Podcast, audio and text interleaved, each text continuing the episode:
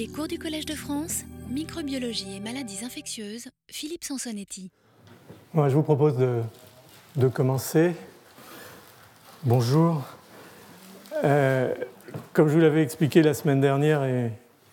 préparé déjà peut-être un peu le terrain précédemment, j'ai cette année eu pas mal de, de difficultés finalement à suivre le,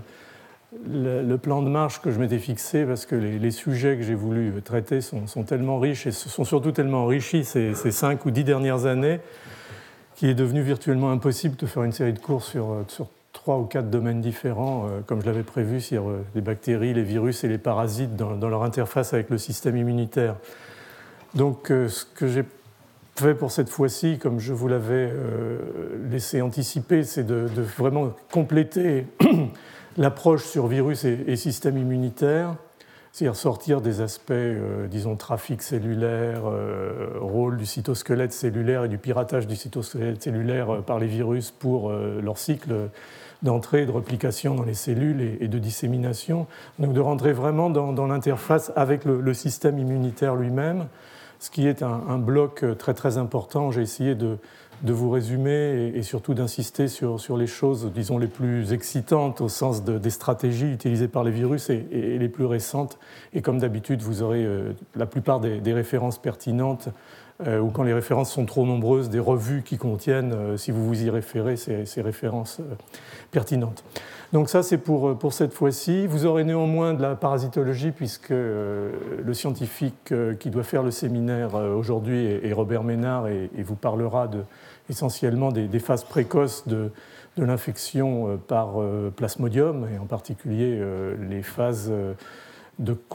finalement de traversée de la, peau et, de premières interfaces avec le système immunitaire de, cette partie du cycle du parasite qu'on appelle le, sporozoïte, et vous verrez que c'est très riche en plus en, imagerie dynamique. Et puis la semaine prochaine, je vous avais dit que j'allais laisser la thématique cancer pour cette année euh, de manière à, la reprendre l'année prochaine, parce que le, thème du cours l'année prochaine sera inégalité vis-à-vis des maladies infectieuses. Donc euh, le cancer sera bien entendu un, des éléments importants à, prendre en considération. Et je voulais vous faire depuis longtemps, parce que finalement j'en ai jamais véritablement parlé depuis le début de, ces cours, euh, quelque chose sur les, sur les vaccins je me disais qu'après avoir fait euh, finalement cinq cours sur la façon dont les microbes euh, se moquent du système immunitaire, euh, je pourrais peut-être quand même vous faire un cours sur la façon dont l'homme se moque des microbes grâce au développement de vaccins et vous faire un petit peu de, petite, non seulement revue de là où va le, champ des vaccins, mais aussi de toute cette problématique d'acceptabilité, de, personnalisation de, la vaccination. Vous aurez néanmoins un séminaire sur le cancer, puisque Hilde Deureuse viendra vous parler des processus de cancérogénèse, en particulier gastrique, liés à Helicobacter pylori. Donc voilà comment j'ai essayé, je vous demande de m'en excuser, mais encore une fois, été un peu, un peu dépassé par mon sujet, de, me rétablir et, je tâcherai l'année prochaine de, revenir sur les, points que été amené à, à, laisser de côté cette année. J'espère néanmoins que vous ne regretterez pas, parce que les virus euh, comme ça, je parlais un peu vulgairement, si vous avez aimé euh, les bactéries, vous allez adorer les virus. Donc ça, je ne vais pas vous refaire un quiz comme la semaine dernière, tout le monde sait que c'est un virus herpès, euh, et c'est simplement pour illustrer un petit peu mon propos, mais surtout pour dire d'emblée que lorsqu'on va commencer à parler de stratégie finalement d'évitement du système immunitaire par les virus, les virus de la famille herpès au sens large, herpès simplex, cytomégalovirus, Epstein-Barr, sont des maîtres dans l'art de manipuler le système immunitaire et, ont d'ailleurs été bien souvent, euh, entre guillemets, des, précurseurs dans, la découverte euh, de ces mécanismes de euh, manipulation du, système immunitaire. Donc, au fond, quand on y réfléchit un tout petit peu, c'est évident que les, virus sont passés maîtres dans, la manipulation du, système immunitaire. Et pour ça, il y a deux raisons. La première, c'est qu'en termes d'organismes vivants, euh, même s'ils ont besoin des cellules pour être vivants, euh, ce sont sans doute les, plus nombreux. Ce sont ceux qui ont la plus forte capacité finalement de, modification et, donc euh, la plus forte capacité de, répondre aux, défis que, leur lance éventuellement le, système immunitaire de, leur hôte. Donc on n'est pas très étonné au fond, compte tenu de cette exigence de vie en intimité avec les cellules, puisque les, cellules, les virus ne peuvent pas survivre en l'absence de cellules hôtes, euh, ils aient finalement développé une myriade de, stratégies. et on pourrait presque dire, sans exagérer, qu'il n'est pas une étape, un nœud, une intersection, une voie de signalisation dans le système immunitaire qui ne soit ciblée par un effecteur d'un virus euh, X, Y ou Z en fonction de nécessité, encore une fois, du fait de la coévolution et de la pression sélective euh, pour ces virus euh, de, finalement d'échapper et, de survivre. Alors, ce qui est très intéressant, on en avait déjà parlé, peut-être pour ceux d'entre vous qui n'étaient pas là, je peux juste le redire rapidement, c'est que, en fond, on n'aime pas être infecté par un virus, mais euh, bien souvent, ça pourrait être bien pire qu'on l'imagine. Et, en réalité, on est dans cette situation euh, due à la coévolution d'équilibre et, probablement peu à peu, si, la coévolution continue, on va se retrouver avec des phénomènes de, tolérance à, ces, infections virales. Et euh, on le voit bien avec finalement deux pôles de cette situation. On voit par exemple l'extrême gravité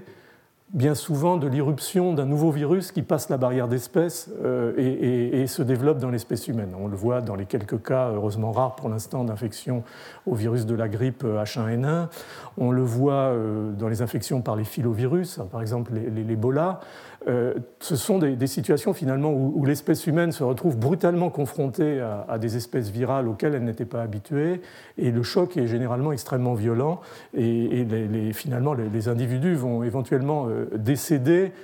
pas tant au fond du virus lui-même que de l'excès de, réaction qu'ils vont euh, imposer ou s'imposer pour éliminer ce virus quand vous avez euh, une infection respiratoire comme par un virus H5N1 et que vous détruisez votre poumon pour essayer de détruire le virus, c'est bien évident qu'il n'y a pas de poumon de rechange et euh, on va euh, donc en payer les conséquences. Inversement, on voit très bien souvent, et le VIH en a été un exemple, que les grands singes qui ont été finalement les autres primitif à partir duquel euh, le virus VIH a fini par se disséminer dans l'espèce humaine après le passage de saut d'espèce. En fait, ces, animaux sont très généralement porteurs asymptomatiques euh, de, ces virus, et parce qu'ils sont euh, finalement coévolués depuis très très longtemps et, quasiment se sont spéciés phylogéniquement en étant porteurs de ces virus pour, pour certains d'entre eux. Donc on, est dans des situations finalement relatives en, matière d'interface entre, entre l'hôte et, les virus. Vous me direz néanmoins que certaines infections virales euh, très classiques euh, peuvent être tout à fait dramatiques et, je ne vous dirai pas le contraire. Alors, l'infection virale euh, des cellules, et on va en reparler beaucoup, déclenche bien sûr des, réponses cellulaires et on a véritablement une catégorie de, médiateurs qui vont assurer le contrôle de, cette infection virale euh, on en reparlera X fois parce qu'en réalité, de facto, cette voie de signalisation qui amène à la production euh, de, ce médiateur qui sont les, interférons de, type 1 vont être euh, encore et encore la cible d'effecteurs viraux pour essayer d'éteindre en fait cette réponse cellulaire qui va être délétère pour le, le cycle de réplication du virus. Et ces interférons de type 1, interférons alpha, interférons bêta, ont été montrés in vitro clairement et in vivo euh, être véritablement des éléments essentiels de, la réponse euh, innée, immédiate, euh, permettant de, contrôler le, cycle de, l'infection et de, la replication et, de la dissémination virale.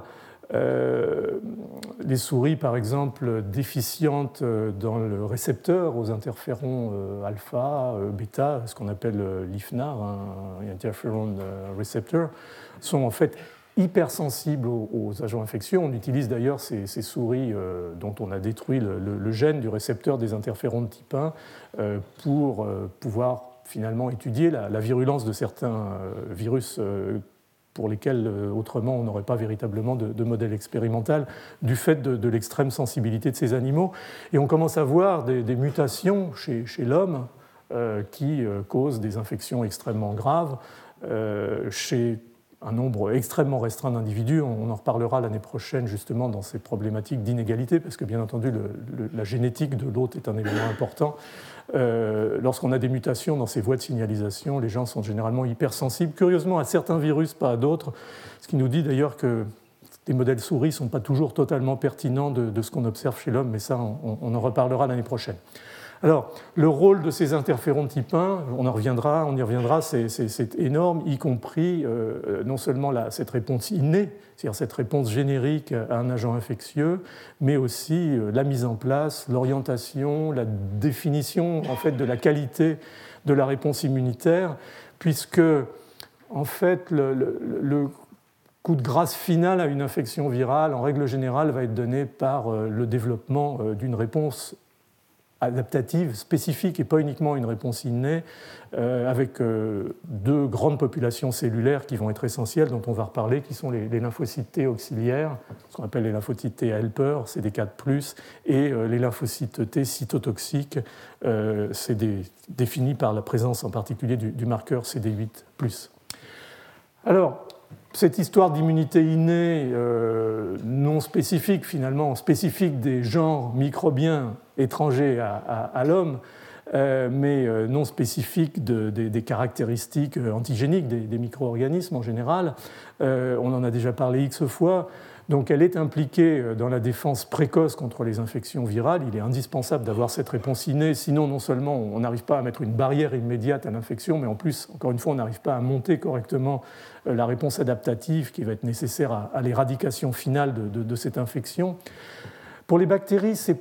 moins un problème la réponse spécifique parce que la réponse innée arrive globalement à, contrôler euh, correctement certains processus infectieux. Pour les virus, on a vraiment ce risque permanent avec certaines espèces virales de, chronicité, de, latence. Et il faut vraiment que le, système immunitaire aille jusqu'au bout du bout de ses capacités pour véritablement assurer euh, euh, l'éradication d'un virus. Donc cette immunité innée, elle est euh, de nature diverse. Il y a des barrières physiques, chimiques, on ne va pas revenir là-dessus, bien entendu. Il y a des systèmes de détection, on va revenir là-dessus parce que c'est très important. Il y a des cellules phagocytaires, éventuellement des cellules présentatrices de ces antigènes viraux, en particulier les cellules dendritiques, on y reviendra. Il y a de temps à autre, euh, en particulier sur les cellules altérées par l'infection virale, l'activation du complément et, le rôle du complément dans la liste des cellules infectées. Euh, les cellules natural killer, on y reviendra. Et puis il y a ces interférons de type 1, alpha, bêta, qui vraiment modulent euh, la production de virions, modulent dans le sens du contrôle négatif, bien entendu. Alors, les, grands progrès euh, dans ces dix dernières années, en fait, euh, ça a été euh, finalement l'identification des, senseurs, des systèmes de perception des virus. Jusqu'aux années 2000, on se disait bien que quelque part, il devait y avoir quelque chose qui sentait les virus et qui permettait d'y répondre, en particulier d'engager les réponses interférons, puisqu'elles étaient déjà connues. Euh, on se disait bien que la réponse immunitaire, qui avait déjà été euh, très très très bien analysée, euh, y compris bien sûr la réponse adaptative, les réponses de présentation d'antigènes cytosoliques ou cytoplasmiques par les, classes 1, tout ça c'était déjà connu depuis le début des années 90. toute la présentation par les, cellules professionnelles, par les antigènes de classe 2, c'était aussi déjà très très très bien disséqué et expliqué. Et on voyait bien que les virus arrivait déjà à, altérer ce type de, réponse. Mais on ne savait pas, jusqu'à la fin des années 90, euh, vraiment début des années 2000, comment les, virus étaient véritablement perçus par l'autre. Et ça a été vraiment euh, la première vague de, découverte euh, qui a été les, les récepteurs. On en a déjà parlé beaucoup qui, a amené à partir de 1996, 97, 98 à, identifier le fait que des, produits bactériens, par exemple, étaient euh, reconnus par euh, TLR2, TLR4, mais qu'on commençait à anticiper que des virus probablement étaient aussi reconnus euh, par ces systèmes, puisqu'on a très vite démontré qu'un certain nombre de, récepteurs TOL, en particulier ceux qui étaient internalisés dans des dans des vacuoles d'endocytose, comme euh, TLR3, TLR7, TLR9, étaient capables de reconnaître des acides nucléiques, en particulier euh, pour TLR3 euh, du RNA double brin, pour TLR7 du RNA simple brin et pour TLR9 du DNA non méthylé qui plutôt correspond à des séquences d'ADN prokaryotes bactériens, mais néanmoins on se disait bien que dire cette capacité de reconnaître euh, des acides nucléiques, euh, et en particulier quand on connaît la composition euh, des virus, la possibilité que certains aient des ARN simples bruns, que d'autres aient des ARN double bruns, devait correspondre à, des capacités de, reconnaissance virale.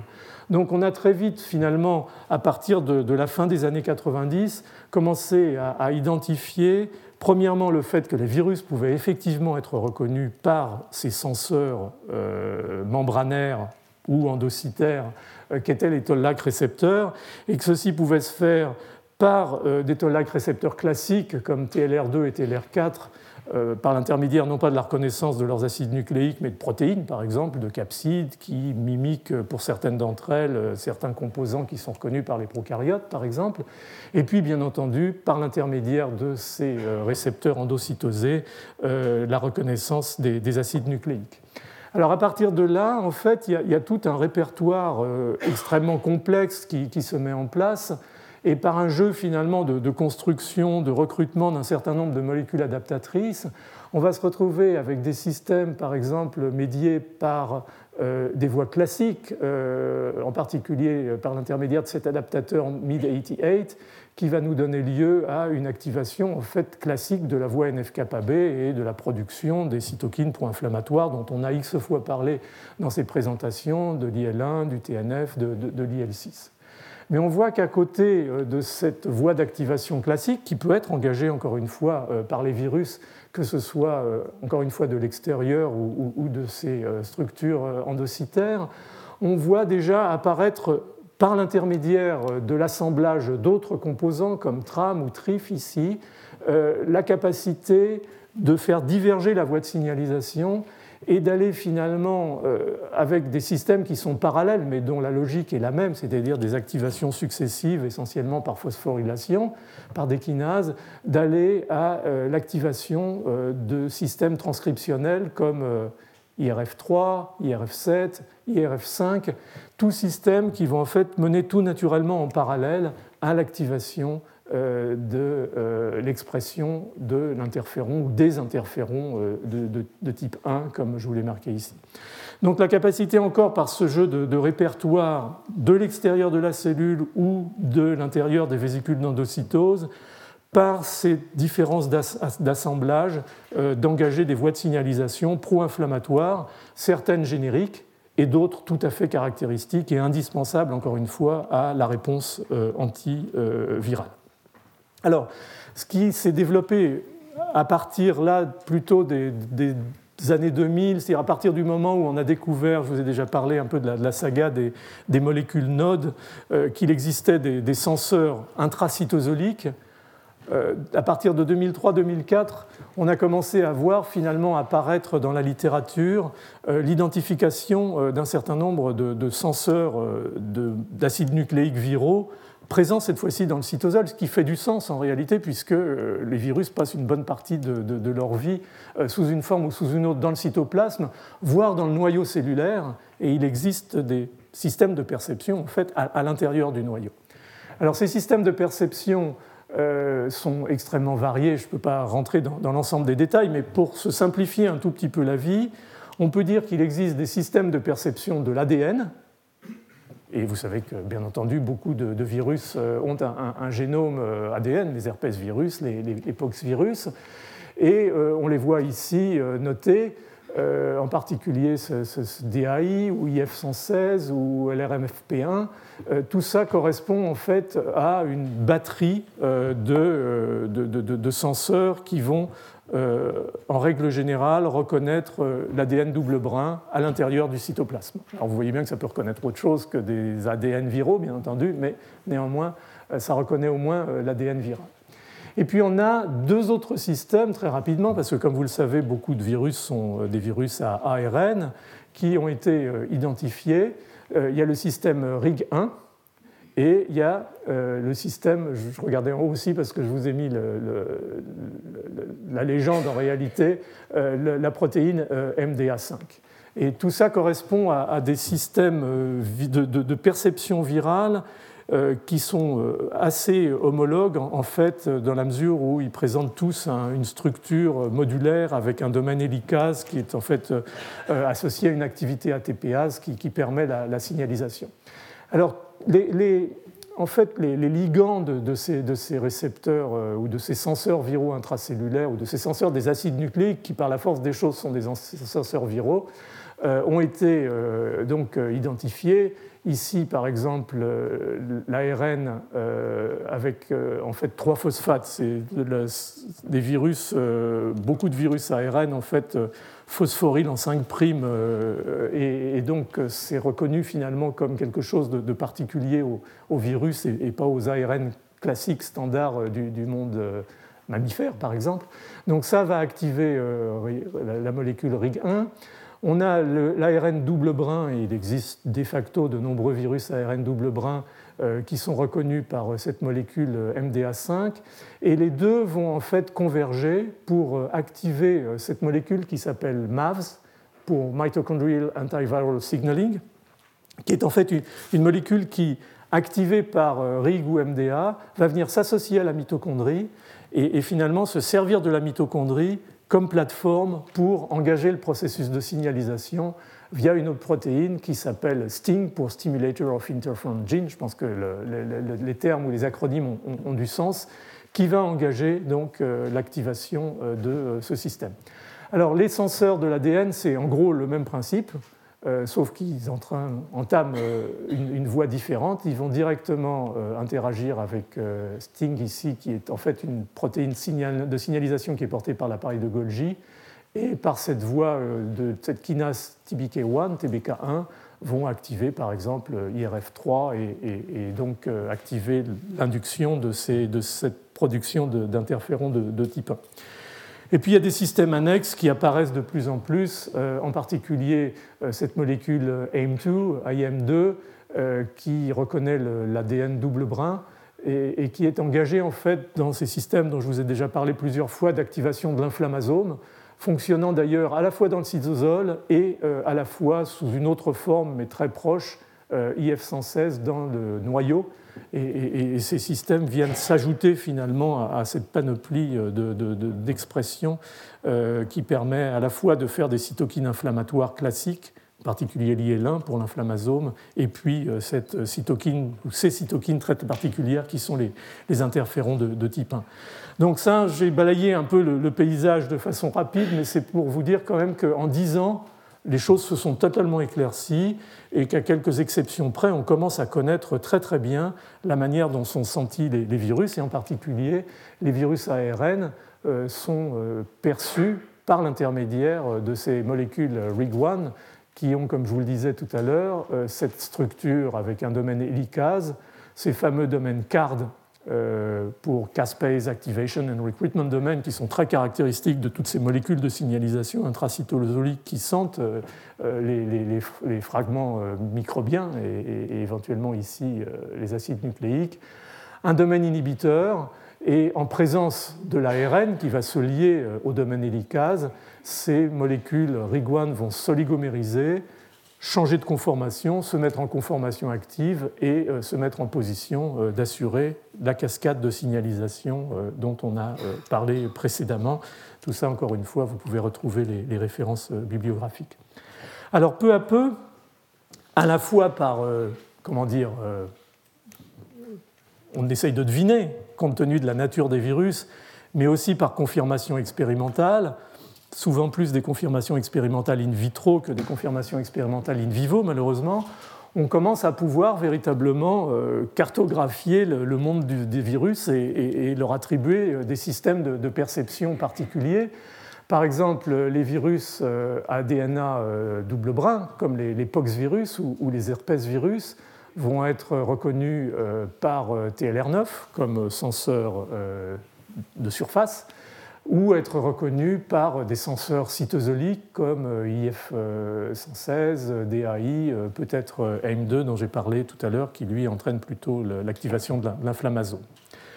Les virus euh, ARN à double brin,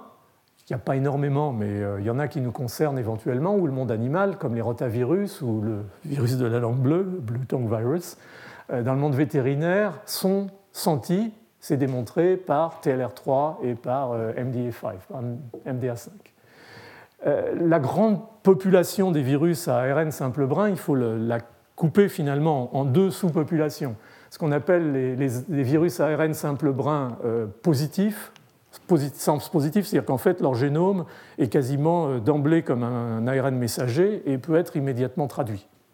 Et ces virus ont en fait dans leur cycle replicatif euh, une étape néanmoins de formation d'ADN double brin, et bien souvent c'est par l'intermédiaire de cet ADN double brin euh, qui vont être reconnus, donc MDA et RIG vont être bien entendu les, deux senseurs principaux de ce type de virus. Ça concerne les picornavirus comme les polios, le virus de l'hépatite A, les flavivirus, comme la fièvre jaune, euh, le virus de l'hépatite C, le virus West Nile, ça correspond quand même à un certain nombre de virus tout à fait euh, importants dans, notre interface avec, euh, le monde humain, disons. Ça concerne aussi les coronavirus, le virus du, SRAS ou du SARS qui est reconnu par Riguin et, MDA5. Tout ça a été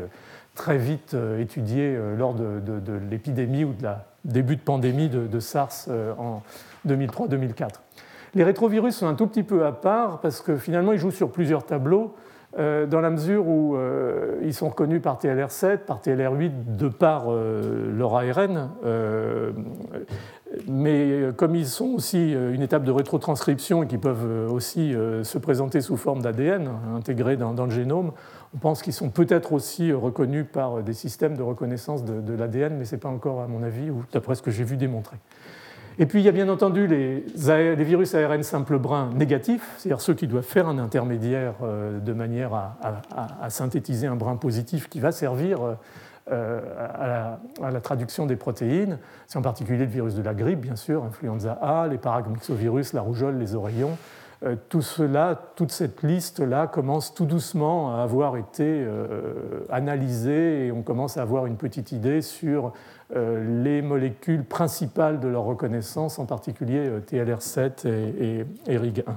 Donc tout doucement, encore une fois, il y a une espèce de cartographie qui s'établit du monde viral dans sa diversité euh, d'acides nucléiques avec les systèmes de, perception de surface, endosomaux, tollac récepteur et, et intracellulaire. Alors ça, c'était pour la, réponse innée, c'est-à-dire vraiment les premières étapes, la reconnaissance de ces virus, la mise en place euh, des systèmes de réponse, en particulier inflammatoires et, tout particulièrement euh, les interférons de, type 1. Mais ce qui est, comme je vous le disais, extrêmement important et essentiel dans, l'infection virale et dans le contrôle de l'infection virale par l'hôte, tout cas pour euh, les autres mammifères comme nous, c'est vraiment le développement d'une réponse euh, spécifique, adaptative, euh, de, bon niveau. Donc, on va être là dans une situation de, réponse à, de reconnaissance d'antigènes et, de réponse à, ces antigènes. Alors, il y a bien entendu l'immunité humorale. Hein. vous savez qu'on fait des anticorps contre les virus et que ces anticorps jouent un rôle dans la neutralisation de l'infection virale. Mais encore une fois, il y a d'autres euh, systèmes qui sont euh, importants à prendre en considération. C'est vraiment, euh, en fait, c'est deux systèmes. C'est un, la reconnaissance de la cellule infectée. C'est-à-dire qu'on doit, en tant qu'hôte présentant un système immunitaire fonctionnel, être capable de repérer très rapidement qu'une cellule est infectée par un virus donné et pouvoir détruire cette cellule.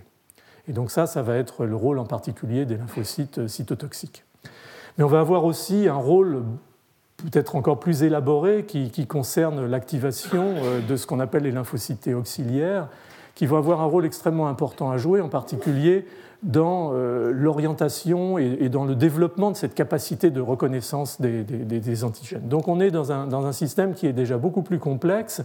et ce paysage complexe va offrir en fait euh, une quantité absolument spectaculaire d'opportunités pour les virus de faire joujou, si je puis dire, avec le système immunitaire. Alors je vais juste résumer sur cette diapositive ou emprunter cette diapositive ici pour résumer la situation avec le virus de la grippe. Donc le virus de la grippe en fait va euh, entraîner deux réponses, deux types de réponses immunitaires. Une réponse humorale, euh, c'est-à-dire euh, finalement la présentation de ces antigènes va permettre l'activation des lymphocytes B spécifiques en cellules plasmocytes qui vont produire ces, anticorps et, neutraliser le virus. Mais on a surtout toute la cascade de, la défense cellulaire dont, j'ai souligné l'importance, avec les cellules présentatrices d'antigènes, en particulier bien entendu les cellules dendritiques, qui vont permettre l'éducation des cellules T auxiliaires, c'est-à-dire celles qui ont euh, la molécule CD4 et qui vont être capables de reconnaître euh, par leur T-cell récepteur, par le TCR, euh, les épitopes présentés à la surface par les antigènes de classe 2 et activer ces cellules de manière à leur donner un rôle à la fois dans l'augmentation de, cette activité de, la voie humorale et, de la production de, lymphocytes, de la production d'anticorps, et puis bien entendu euh, l'activation euh, de euh, la voie des lymphocytes cytotoxiques qui vont être boostés, puisque les lymphocytes cytotoxiques CD8, c'est en fait le, même principe, mais ensuite leur activation va permettre de reconnaître à la surface, je vais revenir là-dessus, des cellules infectées, des antigènes présentés cette fois-ci par les molécules de classe 1 et, amener à la destruction de, de, ces cellules infectées. En fait, un, virus dont la cellule hôte meurt est, un virus mort quelque part, à moins qu'il ait des mécanismes extrêmement efficaces pour aller euh, réinfecter d'autres cellules. Donc l'hôte, en règle générale, reconnaît le virus, mais tue la cellule qui héberge le, euh, virus plus que d'altérer directement le, virus lui-même. Donc ça, c'est parmi les généralités un, autre élément important à prendre en considération, car là se joue probablement euh, un certain nombre d'événements important dans l'issue de l'infection virale et, là aussi euh, des, éléments importants de régulation sont, à prendre en compte. En fait, on a, deux types d'infections virales, j'en ai parlé un petit peu rapidement auparavant. Il y a les infections aiguës, comme la grippe. Vous avez tous, euh, à un moment ou à un autre, j'imagine, fait cette expérience un peu désagréable. Et puis les infections persistantes, euh, comme par exemple les hépatites chroniques, virus B ou virus C. Donc les, infections aiguës, la grippe, c'est sont vraiment des situations qui sont marquées par en fait un, accroissement très très rapide initial du, nombre de particules virales associées à une activité cytolytique très très importante. Ce sont généralement des virus très cytolytiques. Et en fait, le, virus va être assez rapidement, certes partiellement, mais assez rapidement contrôlé par la réponse euh, innée euh, dont je vous ai parlé et ensuite, bien entendu, le, complément de, la réponse adaptative qui va permettre d'éradiquer les, dernières cellules infectées. Donc là, on est dans un cas classique qu'on gère finalement plutôt relativement bien en règle générale. Le problème, c'est plutôt les, infections persistantes, effectivement, en particulier les, virus de l'hépatite B ou de l'hépatite C, l'hépatite chronique, dont on sait en plus que euh, l'évolution euh, prolongée peut finalement donner lieu euh, à la survenue de cancer, vous le savez, pour le cancer du foie par exemple. Donc dans ce cas-là, malgré finalement une réponse immunitaire qui se développe, on est dans une situation où la production virale continue, même si elle est à très bas niveau, et, va donner lieu à des signaux qui sont finalement responsables des, troubles chroniques et éventuellement de, certaines tumeurs. En fait, on a deux variantes dans ces infections persistantes.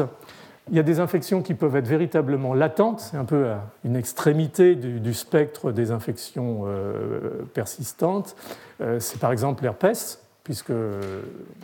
après une phase de primo-infection herpétique, on va se retrouver parfois pendant des années sans aucun symptôme, et puis parfois avoir simplement euh, l'expression par ces poussées d'herpès, la bio, que vous avez peut-être vous-même expérimenté ou, vu chez certains de vos proches, euh, on, a là,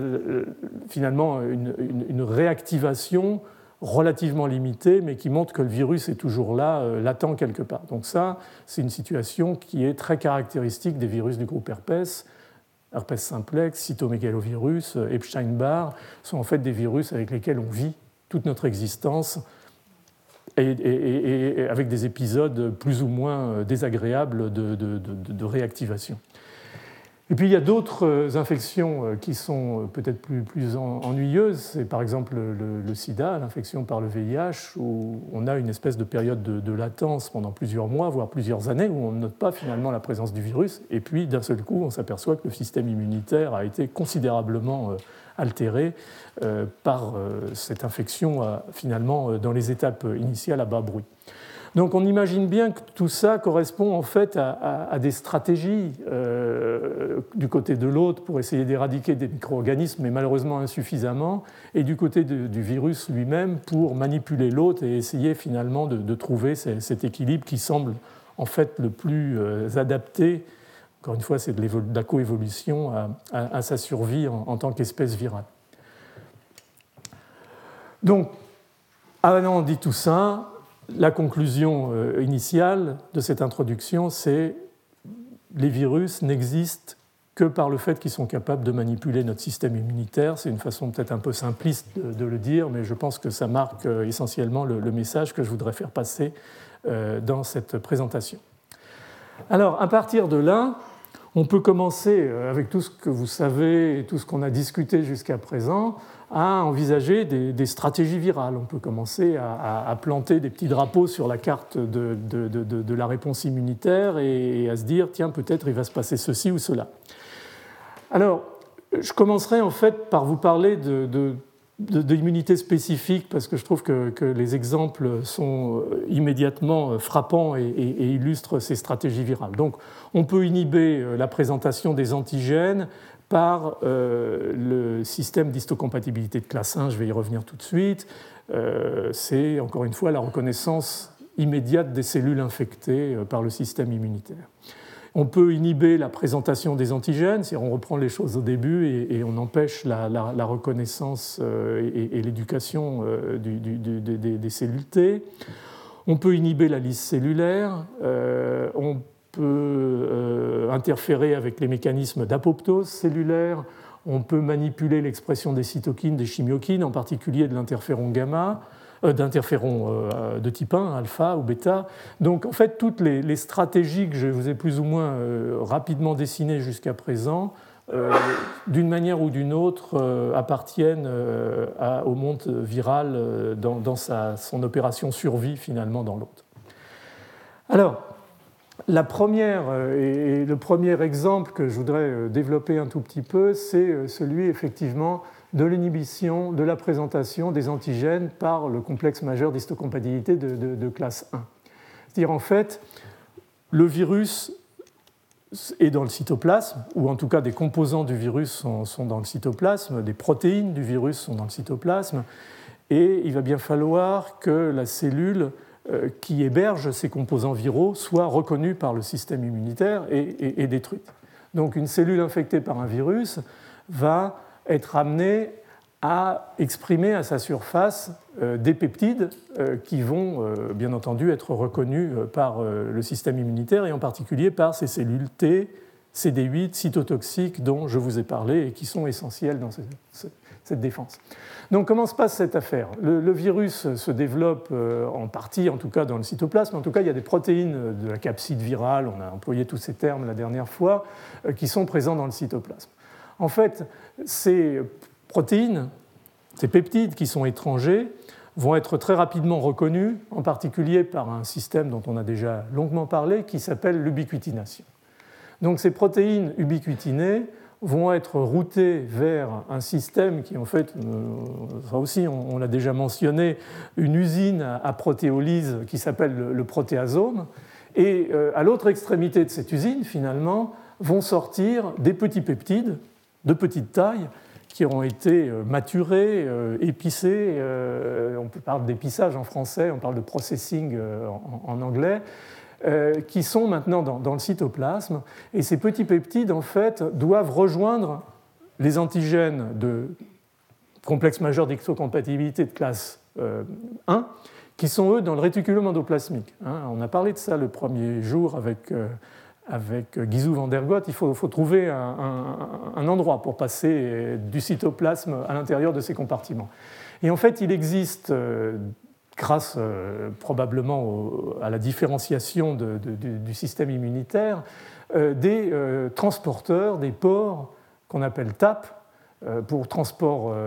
antigène, et, donc ça forme un port à travers la membrane du réticulum endoplasmique, à travers lequel ces petits peptides vont pouvoir rentrer dans le réticulum endoplasmique, et là ils vont être chargés sur la molécule de classe 1 euh, qui euh, en fait est, un dimère qui comporte en particulier cette chaîne lourde qui ressemble en fait à une chaîne d'immunoglobulines et qui est associée pour la stabiliser à une autre protéine qui s'appelle la, bêta-2 microglobuline. Donc on a une espèce de petite vallée qui se forme là, dans lequel euh, finalement va s'exprimer la spécificité de la reconnaissance immunitaire et ne vont se mettre là en fait que les peptides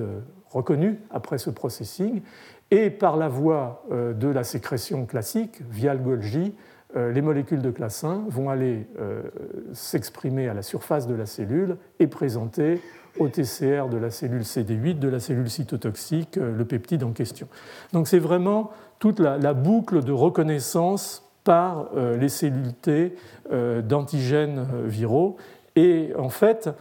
la, première étape, avant la destruction de la cellule infectée, qui va se faire par plusieurs mécanismes, en fait deux grands mécanismes principaux. L'un qui est l'expression à la surface de ces cellules de ce qu'on appelle le ligand de face, FAS, en fait, c'est un, récepteur de, mort à la surface euh, des cellules. Donc, à partir du moment où euh, le récepteur FAS est engagé par le ligand de FAS, la cellule concernée, c'est-à-dire la cellule infectée ici, euh, va activer un programme de mort cellulaire par apoptose, activer les caspases et mourir. Mais en plus, ces lymphocytes T cytotoxiques ont une capacité de, sécréter par l'intermédiaire de, molécules qu'on appelle euh, des grands enzymes, en fait, ce sont un peu comme les peptides antimicrobiens, en fait, ce sont des, molécules cationiques qui font des trous dans les membranes. Euh, ces euh, molécules, en fait, vont être sécrétées et, participer à, la destruction euh, de, ces euh, cellules infectées par, le virus. Donc voilà un petit peu la, boucle, euh, y compris au, stade effecteur. Donc je vous ai mis des, références bibliographiques, l'une un petit peu historique de, de quand il a vraiment, sur la base de ses propres travaux et, des travaux de la littérature, vraiment conceptualisé l'ensemble de cette chaîne et puis euh, des euh, travaux plus récents de, mise à jour sur euh, les interactions entre virus et, le système immunitaire. Encore une fois, je mettrai tout ça sur le site, vous aurez ces, références. Alors pourquoi je suis rentré un petit peu dans les détails de ces différentes étapes? Bah, C'est simplement pour vous, dire que les virus, bien entendu, ont, trouvé là un, champ d'action formidable pour aller essayer d'inactiver ces, processus de, de cytotoxicité et c'est finalement dans les années 90, déjà beaucoup de travaux ont été faits euh, qui ont permis, sur la base de ces connaissances fondamentales de euh, la présentation des, antigènes viraux par les classes 1, de déjà définir un certain nombre de cibles euh, qui sont susceptibles d'être touchées par, les virus et, et inactivées. Je vous ai fait une, liste qui est, loin d'être exhaustive, bien entendu, euh, où on retrouve encore une fois bien souvent euh, des virus herpès. Je vous ai dit que c'était vraiment les, maîtres dans l'art de, manipuler le, système immunitaire. Par exemple, le virus euh, d'Epstein-Barr à euh, cet antigène A1 qu'on appelle euh, EBNA1 qui contient des, séquences euh, riches en, glycine et en alanine qui en fait vont inhiber l'ubiquitination de ces protéines dans le cytoplasme et empêcher leur dégradation dans le protéasome. Donc essentiellement, ils vont bloquer l'épissage, la, maturation des, petits peptides et, donc les empêcher, puisqu'ils n'existent pas par définition, de, passer dans, dans, le réticulum et d'être chargés sur les classes 1. Il y a d'autres euh, possibilités, euh, elles sont listées avec les références bibliographiques, donc je ne rentre pas dans les détails. une autre étape qui est tout à fait passionnante, je trouve, dans, la, comment dire, dans la subtilité des, mécanismes d'interaction, c'est qu'en fait, un certain nombre de virus disposent d'effecteurs. Encore une fois, on est dans des virus euh, ADN double brin avec 150, 200 gènes, donc ils ont la possibilité d'avoir accumulé un certain nombre de systèmes régulateurs négatifs qu'ils ont d'ailleurs bien souvent probablement piraté de, la cellule eucaryote, c'est-à-dire repris des systèmes de régulation de la cellule eucaryote, des effecteurs de régulation qu'ils ont euh, imbriqués dans leur génome et, dont ils se servent pour, réguler les systèmes euh, à des stades qui, concernent leur développement. HSV1, euh, herpès simplex 1 et 2, par exemple, expriment une protéine, ce qu'on appelle immediate early. Ce sont des protéines qui, sont traduites assez rapidement et, qui assurent le, développement du, cycle viral. Donc il y a une protéine qui s'appelle ICP47 qui en fait interagit, on va, je vais vous montrer un schéma tout de suite après, avec les, deux sous-unités TAP1 et TAP2 qui font le, port à travers lequel euh, les peptides vont euh, pouvoir être transloqués depuis le cytoplasme à l'intérieur du réticulum endoplasmique. Et cette protéine a une affinité absolument phénoménale. elle a une affinité de 10 000 fois supérieure à l'affinité des peptides eux-mêmes qui doivent s'associer à la partie cytoplasmique du porc avant d'être internalisés. Donc, une compétition en fait entre euh, cette molécule virale qui va venir empêcher euh, les peptides d'être transloqués et d'être chargés donc euh, au niveau du, réticulum endoplasmique. Alors ce, transporteur TAP, c'est un transporteur disons classique dans, sa, dans, ses origines, ce qu'on appelle des, transporteurs ABC dont la fonction est, est activée par l'hydrolyse de l'ATP. Donc il y a de l'ATP et une activité ATPase associée. Ici, on est dans le cytoplasme ou dans le cytosol. Ici, on est dans le réticulum endoplasmique. Euh, le système euh, est ouvert euh, en présence de, la liaison avec les molécules d'ATP.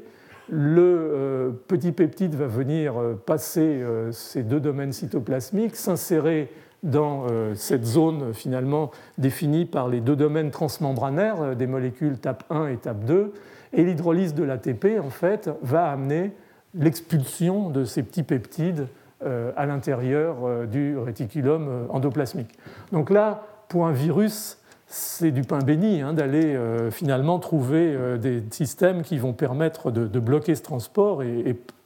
au-delà des virus herpès dont j'ai parlé, beaucoup de virus à des degrés variables semblent être capables d'altérer ce, processus. Et ils le font véritablement euh, dans un système, euh, encore une fois, où euh, cette molécule, je vais peut-être passer à la diapo suivante,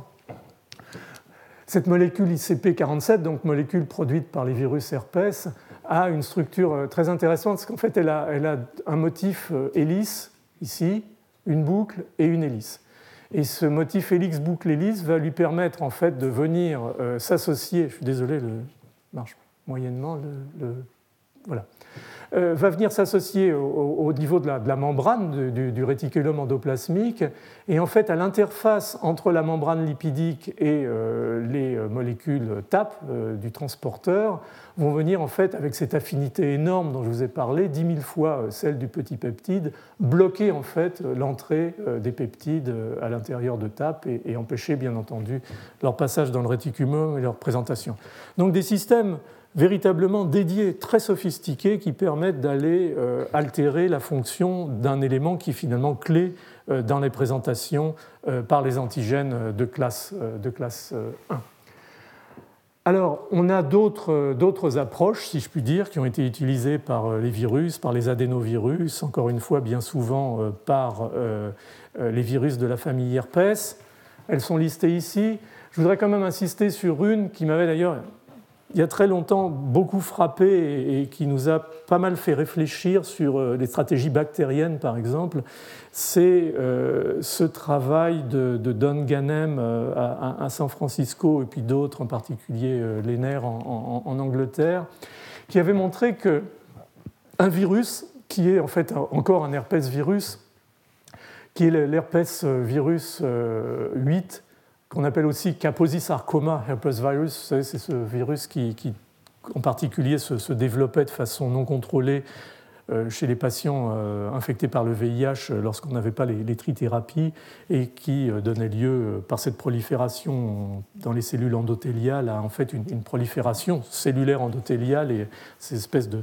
lésions qui sont quasiment des lésions tumorales liées donc à, ce, virus et à cette prolifération. Alors, ce, virus, en fait, euh, est capable d'empêcher le recyclage euh, des antigènes de classe 1 à la surface. C'est que les, cellules sont relativement parcimonieuses et euh, plutôt que de détruire les récepteurs une fois qu'ils ont servi, bien souvent, les récepteurs sont déchargés et en fait, par un système de sécrétion, passant par un système d'endosomes et, ils sont recyclés et retournés en, surface. Et ce que fait, en fait, ben ça c'est une image de, sarcome de Kaposi. Donc ce que fait ce, virus, en fait, c'est de, produire euh, deux molécules qui s'appellent K3 et K5. Et ces molécules K3 et K5, en fait, sont des enzymes de transfert de l'ubiquitine. C'est-à-dire qu'elles sont ancrées dans la membrane de la cellule avec euh, donc euh, cette activité E2, c'est-à-dire d'ubiquitine transférase et la molécule d'ubiquitine, et elles vont venir en fait ubiquitiner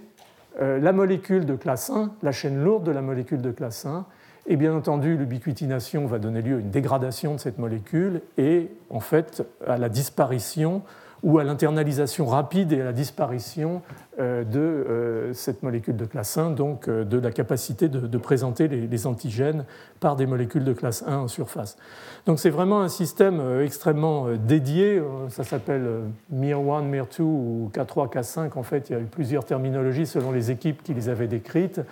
Mais Laurent Koskoy, qui est chercheur français quand il était en, postdoc chez, chez Don Ganem à, San Francisco, a, vraiment été celui qui, je crois, a fait a fait émerger ce, modèle, qui est un modèle tout à fait élégant. Donc encore une fois, euh, si on ne bloque pas le transport des peptides, on, bloque l'expression ou on dégrade euh, ou on empêche le recyclage des récepteurs en surface, ce qui est une autre façon euh, de se protéger contre les cellules T cytotoxiques. Alors, la, spécificité de tout ça est, relative. En réalité, K3 cible préférentiellement les molécules du MHC de classe 1, mais aussi euh, d'autres molécules, CD1D, qui sont d'ailleurs d'autres molécules qui présentent des lipides en surface, donc ça peut avoir un intérêt aussi. Euh, des molécules d'adhésion, euh, le récepteur à l'interféron gamma. Quelle est la logique de tout ça? Ce n'est pas toujours très clair, mais on peut aussi imaginer que malheureusement la spécificité de ce processus d'ubiquitination n'est pas parfaite et absolue. K5 est encore plus large dans sa variété de, molécules. Au-delà des classes 1, vous voyez que les molécules d'adhésion, comme euh, ICAM1, qui est très importante dans l'adhésion des lymphocytes euh, aux endothéliums avant de pouvoir éventuellement transmigrer dans les tissus. Enfin, vous pouvez vous rebâtir des scénarios à partir de tout ça euh, qui vont au-delà. pour les bactéries, on avait parlé plusieurs fois hein, de méta-effecteurs. On est là aussi dans des méta-effecteurs en réalité, c'est-à-dire que ces effecteurs ne paraissent spécifiques que par le biais du fait qu'on a travaillé sur un système donné et que ce système, par exemple, est inactivé comme un classe 1, mais il ne faut pas oublier qu'un système d'ubiquitination de domaine cytoplasmique de récepteurs membranaires peut avoir bien entendu un, effet euh, beaucoup plus large et qu'à l'arrivée, euh, la logique de tout ça n'est parfois pas aussi claire. Alors, dans la deuxième partie de, cette présentation, je vais essayer de, à partir de finalement de ce des généralités que je vous ai offertes ici, et, puis d'un premier modèle qui est celui de,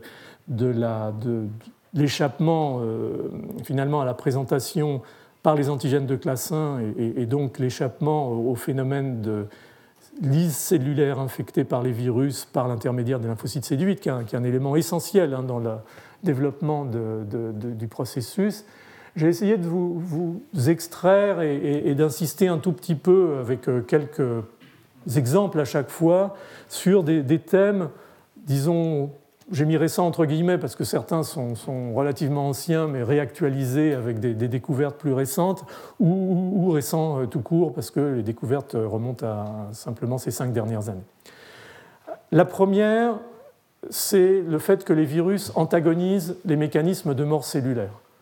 Alors c'est logique parce que plus un virus va être capable de faire que la cellule qui l'infecte euh, survit, euh, plus il va pouvoir se repliquer, augmenter sa masse et donc euh, devenir éventuellement plus infectieux de par le nombre de, virions qui vont être à terme libérés par cette cellule. Donc ça, ça, paraît finalement relativement logique comme mécanisme et je vais vous montrer quelques exemples. Deuxième élément que je voudrais vous montrer, c'est en fait la modulation par les virus de la fonction des cellules impliquées dans la réponse immunitaire innée, innée donc réponse cellulaire innée, en particulier les cellules NK, parce qu'il y, a un dilemme, on y reviendra rapidement, c'est que en fait une, cellule euh, infectée par un, virus euh, va exprimer des récepteurs à sa surface qui vont être perçus par ces cellules natural killer comme euh, des systèmes d'activation ou de répression. Et par exemple, les antigènes de classe 1 sont des puissants répresseurs de l'activité des cellules NK. Donc euh, il y, a un deal quelque part. si vous ne voulez pas présenter par les classes 1 pour euh, résister à la destruction par les CD8 cytotoxiques, vous vous exposez très rapidement à être détruit par les cellules NK qui, en fait, utilisent l'absence de ce euh, récepteurs euh, antagonistes pour, euh, pour, pour, vous tuer. Donc on, va revenir là-dessus parce que ce sont des domaines en, pleine expansion à l'heure actuelle qui, valent un petit peu le détour, je dirais, en termes de, de la qualité des, des expériences qui, sont, qui le montrent. Il y a des virus, les virus antagonisent les réponses immunitaires innées et en particulier euh, vont s'attaquer, c'est pour ça que j'ai un peu insisté au début sur euh, les, voies de, reconnaissance virale et, les voies d'expression euh, de, l'interféron, en particulier des interférons de type 1, modulation par les virus des fonctions des cellules dendritiques, c'est-à-dire la présentation par les classes 2, et puis je terminerai avec des nouvelles ouvertures très rapidement sur le rôle des, des micro-ARN. Vous avez peut-être tous entendu parler des micro-ARN, ça a valu un prix Nobel il y a 4 ou 5 ans maintenant découvert initialement chez les plantes comme euh, régulateur, destructeur en fait des ARN messagers. Ce qui est apparu il y a maintenant 8 ans, je vous montrerai le premier papier, c'est que les virus sont capables de faire eux aussi des micro-ARN et d'aller réguler à la fois leur propre développement, leur propre cycle dans la cellule et bien entendu la réponse cellulaire. Donc il y a une batterie de stratégies euh, qui est absolument euh, spectaculaire et, je vais essayer de vous, vous amener rapidement à travers tout ça. Donc l'apoptose des cellules infectées, on va parler d'apoptose parce que c'est généralement comme ça que se présente euh, le mode de mort cellulaire. Euh, dans ces conditions-là, je ne vais pas revenir sur l'apoptose, on en a déjà parlé X fois, euh, donc survient directement du, fait des conséquences de l'infection de la cellule ou éventuellement indirectement du fait d'un environnement inflammatoire, le tumeur necrosis factor, par exemple, le TNF va activer les récepteurs de mort des cellules. Donc il y a plusieurs situations dans lesquelles euh, la cellule va trouver un, environnement qui va amener euh, sa mort, ou, bien, bien entendu, euh, la reconnaissance par des cellules NK ou, des lymphocytes T cytotoxiques. Donc, à partir du moment où la cellule meurt, c'est quelque part un mécanisme de défense, puisque ça va diminuer la, production de virions et, la dissémination virale. Et de facto, les virus vont essayer, encore une fois, comme je disais, de faire survivre leurs cellules le plus longtemps possible, leurs cellules hautes, de manière à lutter contre ça. Et finalement, dans tout ce qu'on commence à connaître de ces mécanismes de, mort cellulaire euh, par apoptose, euh, il n'est pas, encore une fois, un seul mécanisme qui n'a pas été euh, touché par un effecteur viral, que ce soit les mécanismes, disons, de mort exogène, c'est-à-dire l'engagement d'un récepteur, comme le récepteur FAS ou, les récepteurs au, TNF ou TRAIL ou, et, ainsi de suite, ou que ce soit des processus de mort endogène médiés par la mitochondrie, ou que ce soit même ce fameux processus de pyroptose dont on a parlé euh, plusieurs fois à l'occasion des bactéries, mais qui s'applique aussi au virus, puisqu'on a vu euh, le rôle de AIM2, par exemple, dans, dans la reconnaissance de l'ADN double brin et, l'activation de l'inflammasome. Donc il y a trois grands modèles, ou trois grands types finalement d'effecteurs viraux euh, qui vont s'attaquer, si je puis dire, au problème de, la mort cellulaire et essayer de sauver leurs cellules hôtes. Il y a les inhibiteurs des enzymes qui sont responsables de l'apoptose, c'est essentiellement ce qu'on appelle les caspases, on en a déjà, je pense, euh, parlé plusieurs fois. On a euh, des homologues de ce qu'on appelle BCL2. BCL2, c'est une molécule qui est très très importante dans, le sauvetage euh, de la mitochondrie au moment de l'induction de l'apoptose. En fait, elle antagonise les altérations de la membrane mitochondriale et, elle empêche de la sortie de cytochrome C, qui est le signal qui va en fait engager le processus de mort cellulaire, l'activation des caspases. Donc certains virus vont, produire des homologues de cette molécule de façon à euh, forcer la cellule dans le sens survie plutôt que dans le sens apoptose. Et puis il y a aussi de plus en plus, si on prend P53 comme une molécule qui a un rôle dans la régulation de l'apoptose, euh, des euh, molécules virales qui altèrent P53. Donc en fait, si on regarde un processus de mort cellulaire, euh, par apoptose, il peut être engagé par, deux systèmes. Un système, encore une fois, extrinsèque, c'est-à-dire qu'on a, par exemple, ce, système de, de, FAS qui est engagé par, par le ligand FAS, avec ces fameux euh, death domain, euh, DD, euh, qui vont, par l'intermédiaire de cet adaptateur FAD, venir en fait permettre à, ces, caspases qu'on appelle caspase 8, ou en tout cas pro-caspase 8 avant son activation, de mettre en place le système. Et donc l'activation de, caspase 8 par l'engagement du, du, ligand du récepteur FAS va amener à ce clivage de, cette protéine BID qui va venir ici faire un trou dans la membrane, pour parler vulgairement de la mitochondrie, entraîner la, lyse de, cette mitochondrie, la libération de cytochrome C, la formation de ce qu'on appelle l'apoptosome et euh, la mise en place d'une séquence d'événements avec l'activation d'autres caspases. En fait, c'est une cascade d'événements qui amène euh, à des activations successives de ces protéases et, à la mort cellulaire. Alors, gardez ce nom en tête, euh, FLICE, qui correspond en fait, c'est un homonyme de, de 8,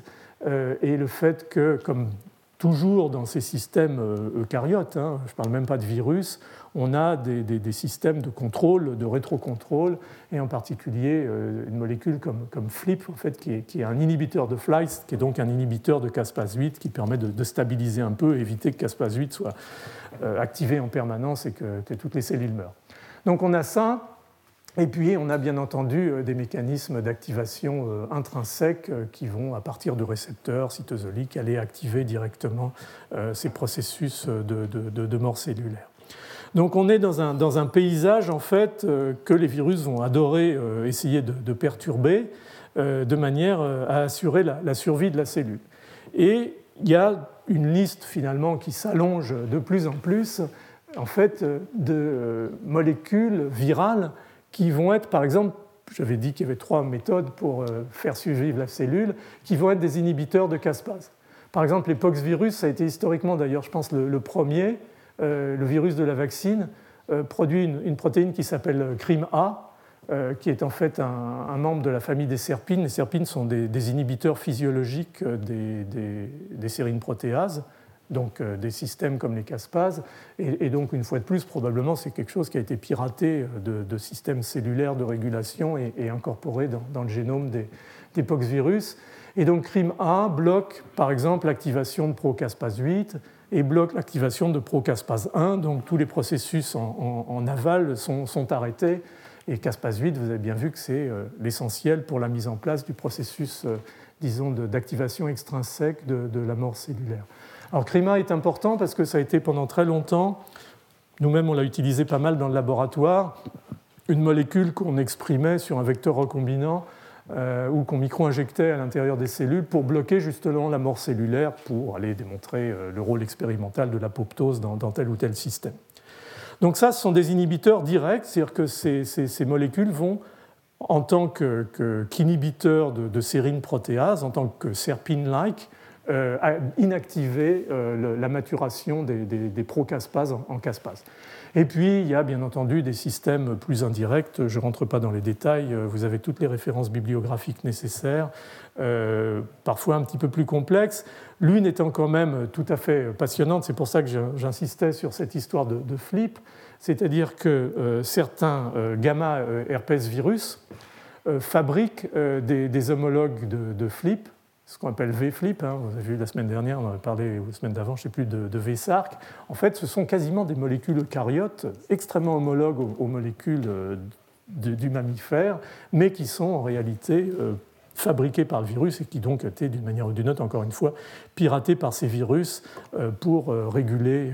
la, réponse d'apoptose. Donc ça, c'était le premier exemple. C'est-à-dire qu'on engage les caspases, on les empêche de s'activer et on arrête très en amont finalement le, processus de mort cellulaire.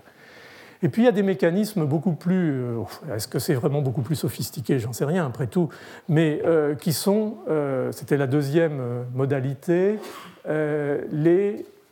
familles BCL2. Alors la famille BCL2, je crois que c'est Stanley Korsmeyer qui avait découvert ça euh, à, Chicago à la fin des, au milieu des années 90. Dès qu'on a trouvé l'apoptose, euh, on a éventuellement euh, essayé de trouver ce qui, ce qui induisait l'apoptose ou ce qui,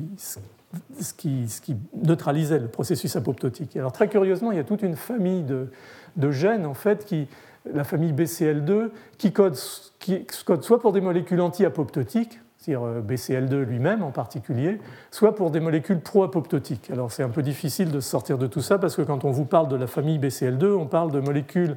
qui soit sont des molécules qui vont activer la formation de ces pores membranaires qui permettent la libération euh, du cytochrome C et, l'activation euh, des caspases,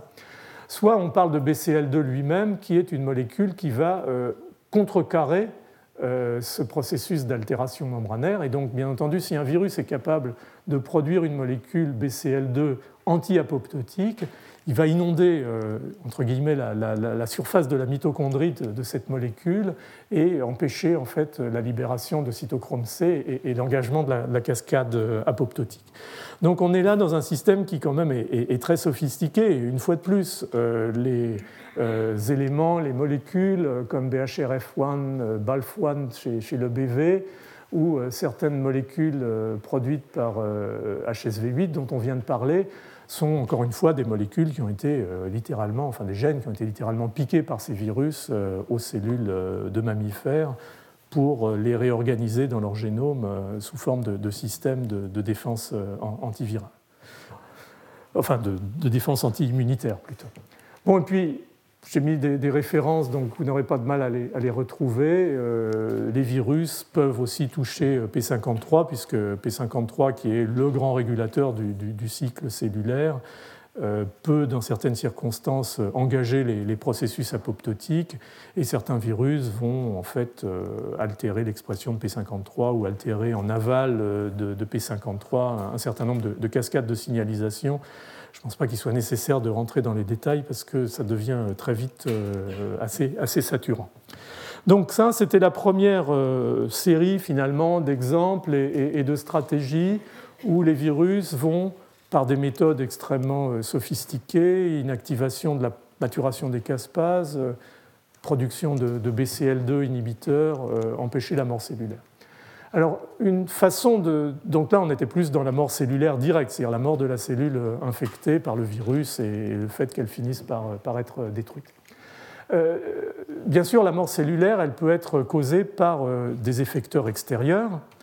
Alors, on a parlé euh, des CD8 cytotoxiques et la façon dont le virus pouvait traiter cette problématique des lymphocytes CD8 cytotoxiques. Je voudrais juste vous parler rapidement des, des cellules NK, parce que les cellules NK, on n'en parle pas beaucoup. Euh, on appelle ça des, sont des cellules natural killers, sont vraiment des cellules qui sont en première ligne dans la défense antivirale ou en tout cas dans euh, la destruction des cellules infectées par les virus, sont vraiment des, cellules euh, de la défense innée dédiées largement à, ce type de, travail, si on peut dire. Et ce qui est tout à fait intéressant, comme je, le mentionnais très très rapidement, c'est que ces cellules s'activent ou se désactivent sur un système dual. C'est-à-dire qu'elles vont reconnaître à la surface des cellules qu'elles engagent, des cellules cibles, euh, à la fois des récepteurs activateurs qui vont leur dire euh, vas-y, active-toi et, tue cette cellule, et des récepteurs inhibiteurs qui vont au contraire euh, atténuer cette capacité ou bloquer cette capacité de destruction cellulaire. Alors, ces cellules NK, qu'est-ce qu'elles font En fait, elles produisent euh, des molécules euh, en fait, de, destruction cellulaire euh, comme celles dont on a déjà parlé tout à l'heure pour les lymphocytes CD8 cytotoxiques. En même temps, c'est souvent des très très forts producteurs d'interférons, en particulier d'interférons gamma, donc elles jouent un rôle à la fois de cytotoxicité et de, régulation et, d'engagement de la réponse immunitaire. Donc les cellules infectées par les virus, et de facto les virus eux-mêmes, vont essayer de jouer, entre guillemets, avec cette dualité euh, expression de récepteurs activateurs, expression de récepteurs euh, euh, inhibiteurs. Et bien sûr, le virus gagnant, c'est celui qui va être capable d'empêcher les, récepteurs activateurs d'activer les cellules NK et euh, d'induire euh, des récepteurs euh, inhibiteurs le plus possible. Et comme parmi les récepteurs inhibiteurs très efficaces, il y a les antigènes de classe 1,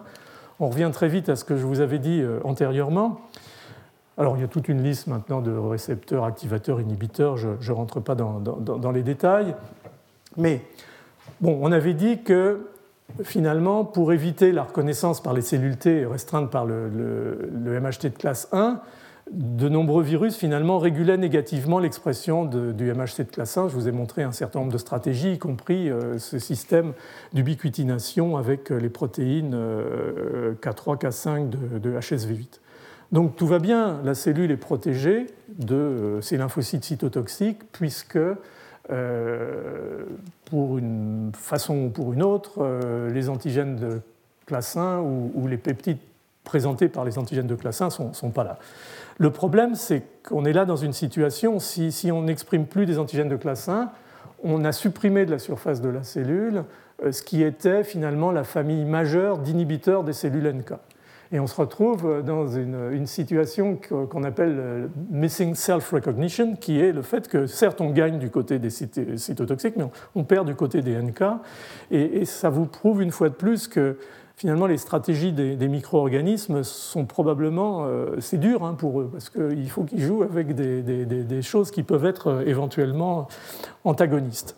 Alors comment ça va se passer? En fait, il y, a, toujours, bien entendu, des, failles dans le dispositif. Un certain nombre de molécules de classe 1 ne présentent pas l'antigène, vont être éventuellement moins sensibles à ces processus de régulation négative euh, par euh, euh, un certain nombre de, systèmes de, régulation. certains virus vont en fait diminuer l'expression des classes 1, comme on vient de le dire, mais le compenser par l'induction de l'expression d'autres euh, sous-classes d'antigènes de, classe 1, en particulier euh, qui sont les, les HLA-E,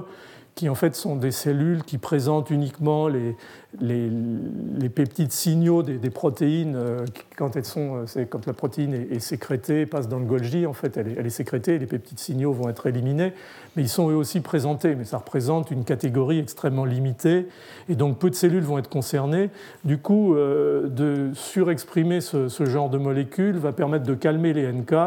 et puis en même temps ne euh, va pas trop gêner finalement la, réponse immunitaire puisque ça concerne que des petits fragments de, protéines. Donc on a des, espèces de, jeux extrêmement subtils, extrêmement pervers, euh, où le virus de la dengue, par exemple, va lui carrément augmenter euh, l'expression des antigènes de classe 1 en surface de façon à inhiber l'action des NK. Ça veut dire probablement que dans, le cycle de ce virus, euh, il est beaucoup plus important pour lui en fait de se défendre très tôt contre les cellules NK euh, que d'ensuite engager des processus euh, plus compliqués à la phase de, la réponse adaptative.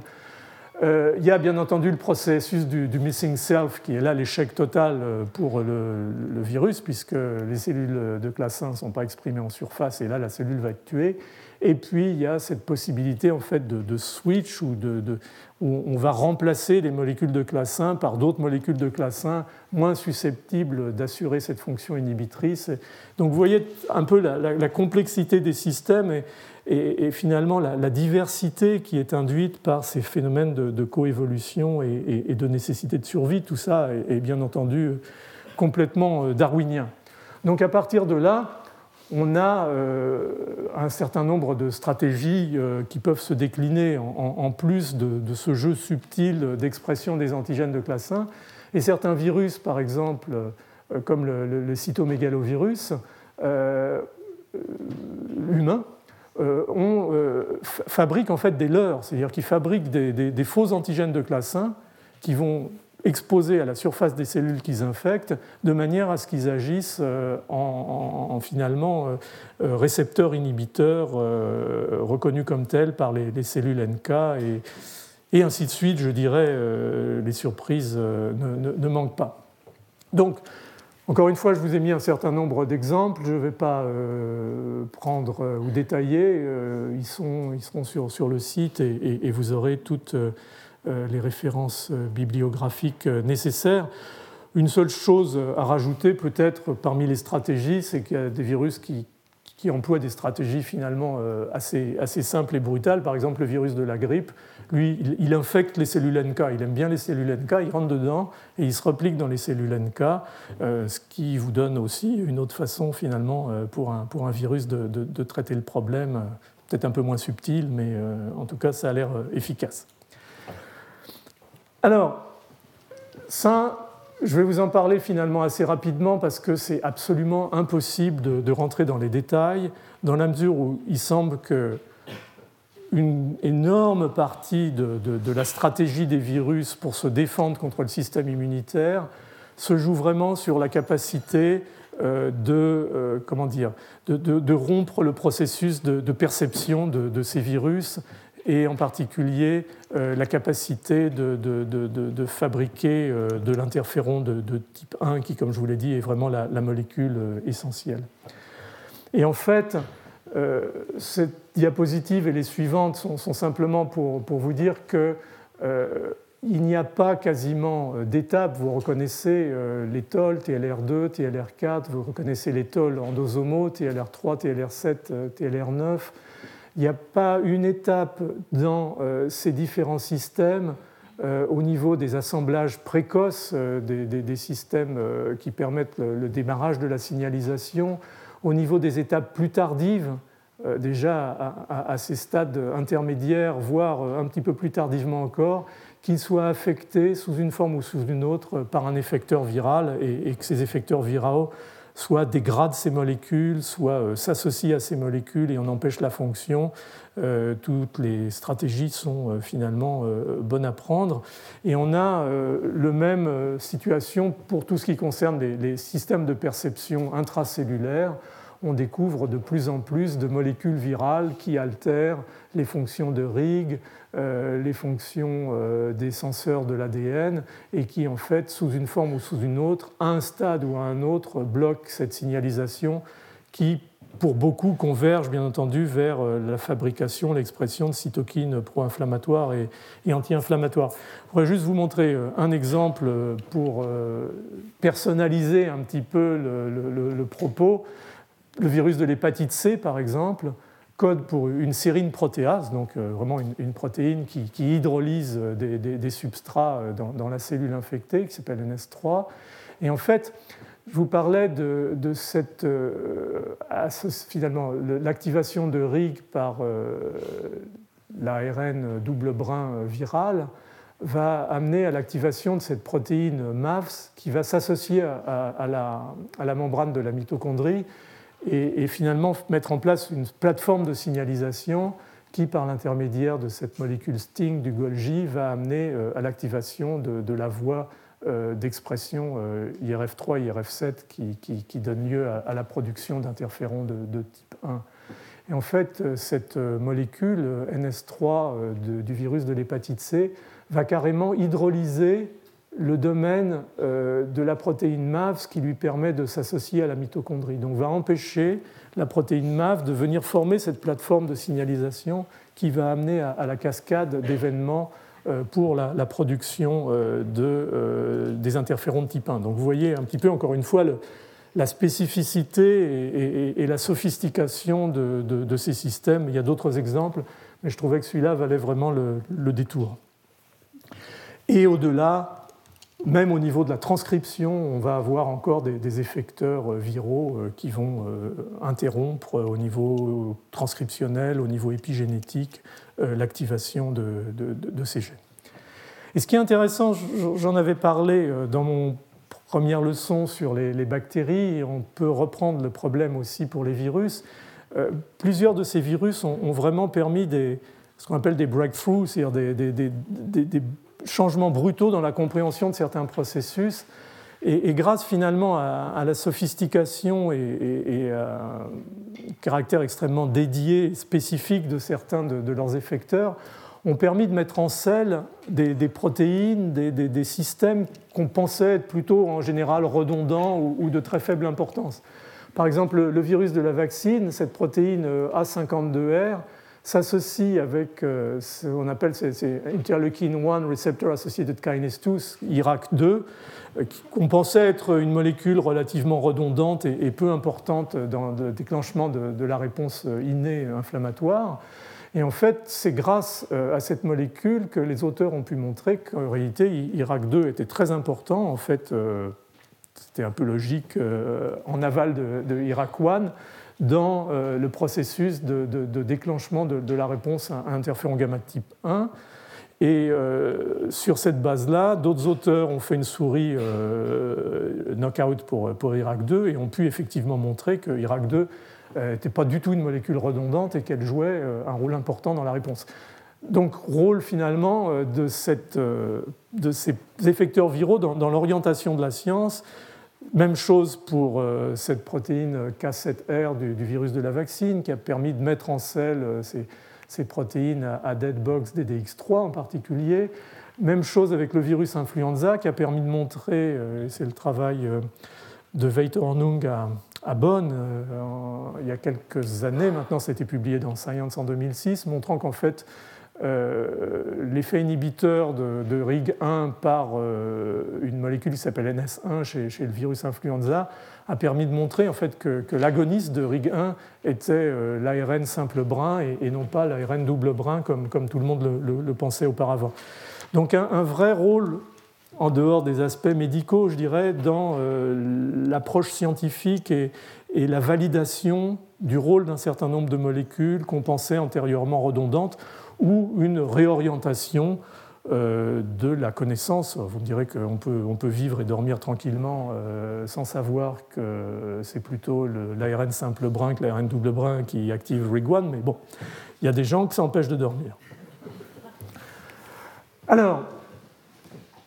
les virus euh, antagonisent les réponses immunitaires innées.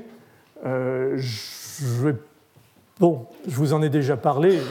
Finalement, tout ce dont je viens de vous parler là, euh, vient à, dire qu'une grosse partie de, la stratégie des virus va être, euh, en tapant en particulier sur ces voies de signalisation à plusieurs niveaux, euh, d'empêcher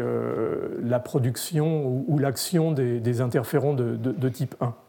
Et donc il va y avoir pas mal de stratégies, l'inhibition de la transcription des gènes, la séquestration de molécules dans les circuits de signalisation, le clivage protéolytique des facteurs, la dégradation par le protéasome de, certains composés.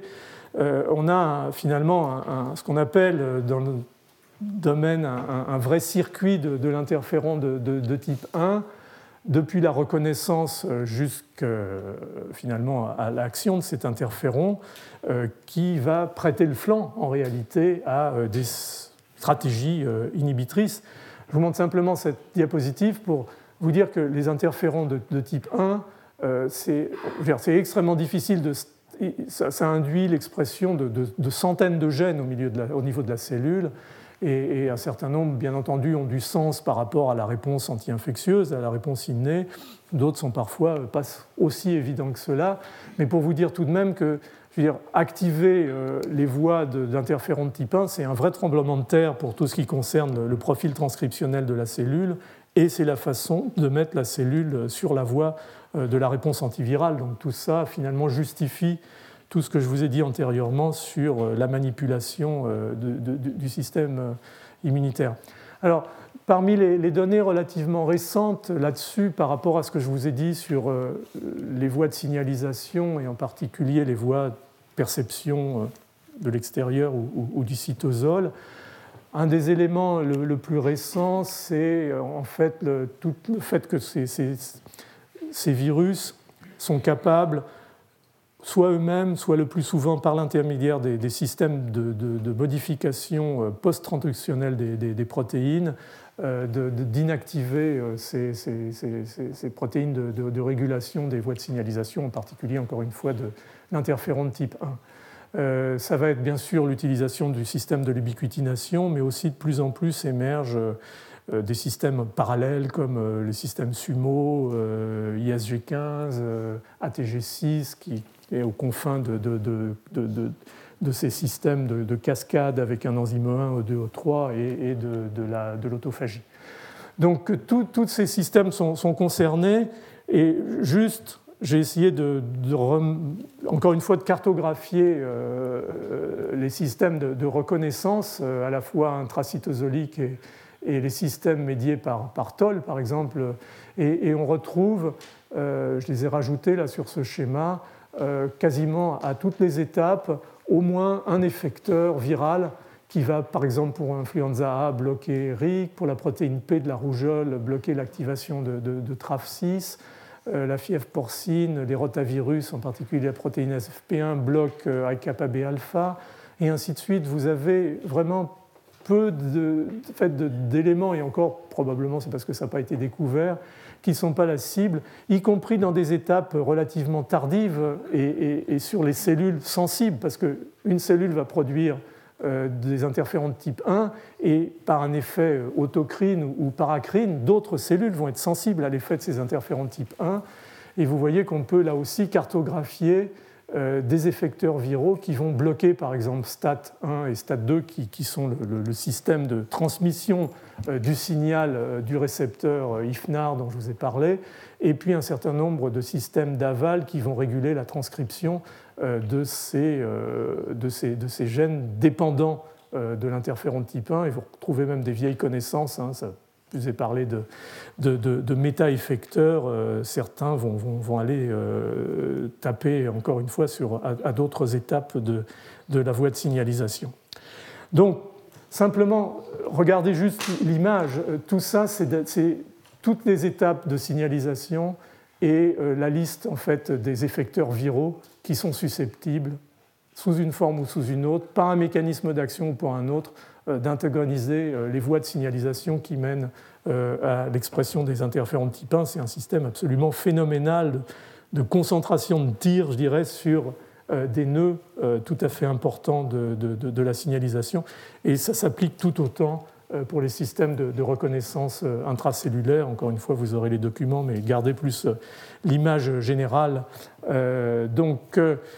une fois qu'on a dit ça, on, peut être un peu frustré parce qu'on a une espèce de, déflorescence de, modèles in vitro dans lesquels euh, ces effecteurs viraux ont été démontrés capables de euh, inhiber euh, ces voies de signalisation qui amènent à la production d'interférons de type 1. Malheureusement, les modèles in vivo dans lesquels ces systèmes sont validés sont rares. Ça ne veut pas dire que ce qui a été montré in vitro n'est pas valable, ça veut simplement dire que souvent ça n'a pas été validé et il commence à y avoir pas mal de, modèles, y compris avec des, virus très, très méchants, euh, où euh, euh, c'est la, réalité in vivo du rôle de ces effecteurs viraux dans l'augmentation de la production, par exemple, de, virions par l'animal infecté a été véritablement démontrée et son effet éventuellement sur la mort de l'animal ou, sur la pathologie. Avant-dernier modèle, euh, et là on peut aller très vite parce qu'on a déjà dit tellement de choses que ça va vous paraître tout à fait évident. Je ne vous surprendrai pas en vous disant que les virus sont aussi capables de modifier la présentation des antigènes maintenant par les euh, cellules présentatrices professionnelles, en particulier par, par les cellules euh, dendritiques, hein, qui vont informer les lymphocytes T, CD4 et les amener à, à, faire leurs fonctions auxiliaires. Et le système ici est, différent dans la mesure où on n'est plus dans des antigènes qu'on appelle endogènes, c'est-à-dire des protéines virales présentes dans le cytosol, dégradées par le protéasome, amenées par TAP dans le réticulum, présentées par les classins ou chargées sur les classins, puis présentées en surface au CD8. On est dans un système d'antigènes exogènes, c'est-à-dire d'antigènes qui sont introduits euh, par la voie classique de l'endocytose, en particulier de l'endocytose médiée par, les récepteurs euh, à, clatrine, et qui vont, par des voies d'endocytose classiques, venir être euh, chargées euh, sur les molécules de classe 2, qui vont être elles-mêmes, bien entendu, reroutées sur la, surface de la cellule pour être présentées aux cellules CD4. Donc on est là dans un système déjà d'emblée compartimentalisé et où euh, on va finalement fonctionner non plus par transport du cytosol au réticulum, mais par fusion successive de compartiments qui vont amener euh, finalement ces peptides dégradés par les enzymes lysosomales en fait dans euh, les compartiments qui possèdent ces antigènes de, classe 2. Et donc tout ça, ça va ce n'est pas une surprise si je vous dis que les virus ont, appris aussi à, bloquer cette présentation par les classes 2 en inhibant euh, les antigènes de classe 2 dans leur expression en surface, dans leur recyclage, en interférant avec les voies de l'endocytose, euh, en inhibant l'expression euh, telle qu'elle peut induite, par exemple, être induite par, l'interféron. Encore une fois, on peut reprendre et cartographier sur ce cycle de présentation par les cellules présentatrices professionnelles comme les dendritiques et y voir un certain nombre d'effecteurs. Je terminerai en, deux minutes sur, euh, disons, les, nouveautés parmi, parmi, les nouveautés dans ces processus de régulation et les nouveaux concepts euh, dans le contrôle finalement de l'immunité par les virus euh, et en particulier cette notion de, micro, de micro-ARN. Vous savez qu'on connaît maintenant parmi les mécanismes de régulation d'expression de gènes un système particulier qui correspond à, ce qu'on appelle les micro-ARN. Ce sont des, petits ARN qui sont codés par, par, notre génome, par le génome des mammifères, de petite taille, ils font environ 23-25 nucléotides, et qui sont finalement exportés, processés par cette enzyme qui s'appelle Dicer, et qui vont aller s'hybrider avec les ARN messagers, avec des ARN messagers homologues, pour lesquels cette nécessité de micro-ARN est, indispensable pour, la régulation, et former euh, ce système euh, finalement euh, de, qu'on appelle RISC ici, qui est un, système de RNA Inducing Silencing Complex, c'est-à-dire qu'en fait, cet hybride entre le micro-ARN processé et l'ARN messager va être dégradé, et, donc l'activité traductionnelle, bien entendu, va s'arrêter. Donc ça, c'est un système général qui a été montré initialement chez les plantes, qui est maintenant connu très largement chez, les mammifères. Et finalement, il est presque pas surprenant à la limite qu'en 2004, le groupe de Thomas Tuchel ait montré que même des virus produisaient leur propre micro-ARN et que ces micro-ARN finalement pouvaient jouer un rôle régulateur. Alors, quand on prend le, site de, de Mirbase, qui est le, site de référence pour euh, la mise à jour finalement des, micro-ARN identifiés, on trouve environ 200 euh, micro-ARN d'origine virale. Euh, l'immense majorité, en fait, sont des virus à ADN qui se repliquent dans le noyau, herpès virus, alpha, bêta, gamma. il y en a par exemple 7 identifiés pour herpès virus simplex 1, 35 pour le BV, euh, et au-delà des herpès 2 pour, pour les polyomavirus. Donc, curieusement, il semble que ce soit quelque chose qui soit très largement euh, restreint euh, aux virus ADN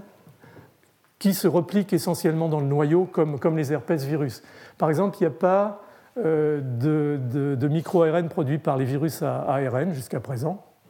tout le monde en voulait, on n'en a pas eu, et malgré euh, ce qu'on appelle maintenant le deep sequencing, c'est-à-dire vraiment d'aller euh, séquencer le dernier des derniers des ARN de la cellule, on n'a pas trouvé dans les cellules infectées par des virus ARN euh, des micro-ARN. Et curieusement, des virus, je vous ai montré le, cycle du virus de la vaccine, qui est un cycle essentiellement cytoplasmique la semaine dernière, dans ces phénomènes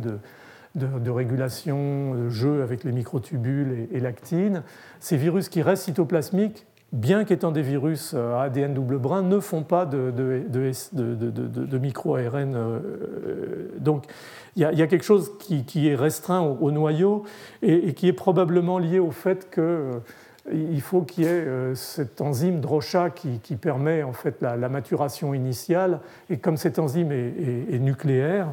il est fort probable que seuls les, virus qui euh, sont dans le noyau et qui ont la capacité de pirater euh, la fonction enzymatique de Drosha dans le noyau ont pu euh, développer ce, type de stratégie. Donc c'est quelque chose qui est, tout à fait passionnant, mais qui correspond quand même à, une, classe de virus tout à fait essentielle, puisqu'on est en train de parler là d'herpès virus, et d'emblée, on se met à, rêver que tous ces mécanismes extrêmement mal compris de latence euh, puisse être en partie lié à euh, l'expression euh, dans la phase de latence de ces virus de, micro-ARN qui permettraient de, réguler par exemple négativement leur, leur, replication. Donc on a de plus en plus d'exemples de, ces, ces micro-ARN dans une fonction d'inhibition de, l'immunité à médiation cellulaire, dans des, ciblages des inducteurs de, l'apoptose et, des régulateurs du, cycle cellulaire, où le virus du sarcome de Kaposi, une fois de plus, est, en vedette. Et puis toute cette possibilité finalement que dans la latence virale, euh, le virus puisse avoir une, sa propre, une action sur lui-même euh, dans la régulation négative d'éléments importants dans l'induction de sa, sa, replication et puis, bien entendu, dans euh, ce jeu subtil avec le système immunitaire, euh, où euh, ce virus peut jouer un peu sur, des, finalement des mécanismes de, switch on and off qui vont lui permettre, comme par exemple le, virus, le cytomégalovirus, de, réprimer un, gène transactivateur en fait, qui induit passage latence cycle lytique. Donc on est là vraiment dans une régulation au niveau même du, virus. Donc on est dans une situation où on voit de plus en plus de ces virus à replication nucléaire, comme les herpès, à la fois par ces micro-RNA réguler leur propre transcription en dégradant un certain nombre d'ARN, dont certains sont sans doute importants dans le, dans le cycle viral, et puis euh, en euh, éventuellement allant aussi euh, réguler un certain nombre de, fonctions cellulaires, comme les fonctions de cycle, les fonctions d'apoptose, les fonctions d'équilibre immunitaire qui permettent cette espèce de statut qui, est la latence, et, ainsi de suite. Ça, c'est vraiment un domaine qui est en, pleine explosion puis tout le monde adore les micro-RNA parce que c'est nouveau, parce que c'est intéressant à aller chercher et parce qu'à chaque fois qu'on en tire un, finalement, en gros, on gagne. Donc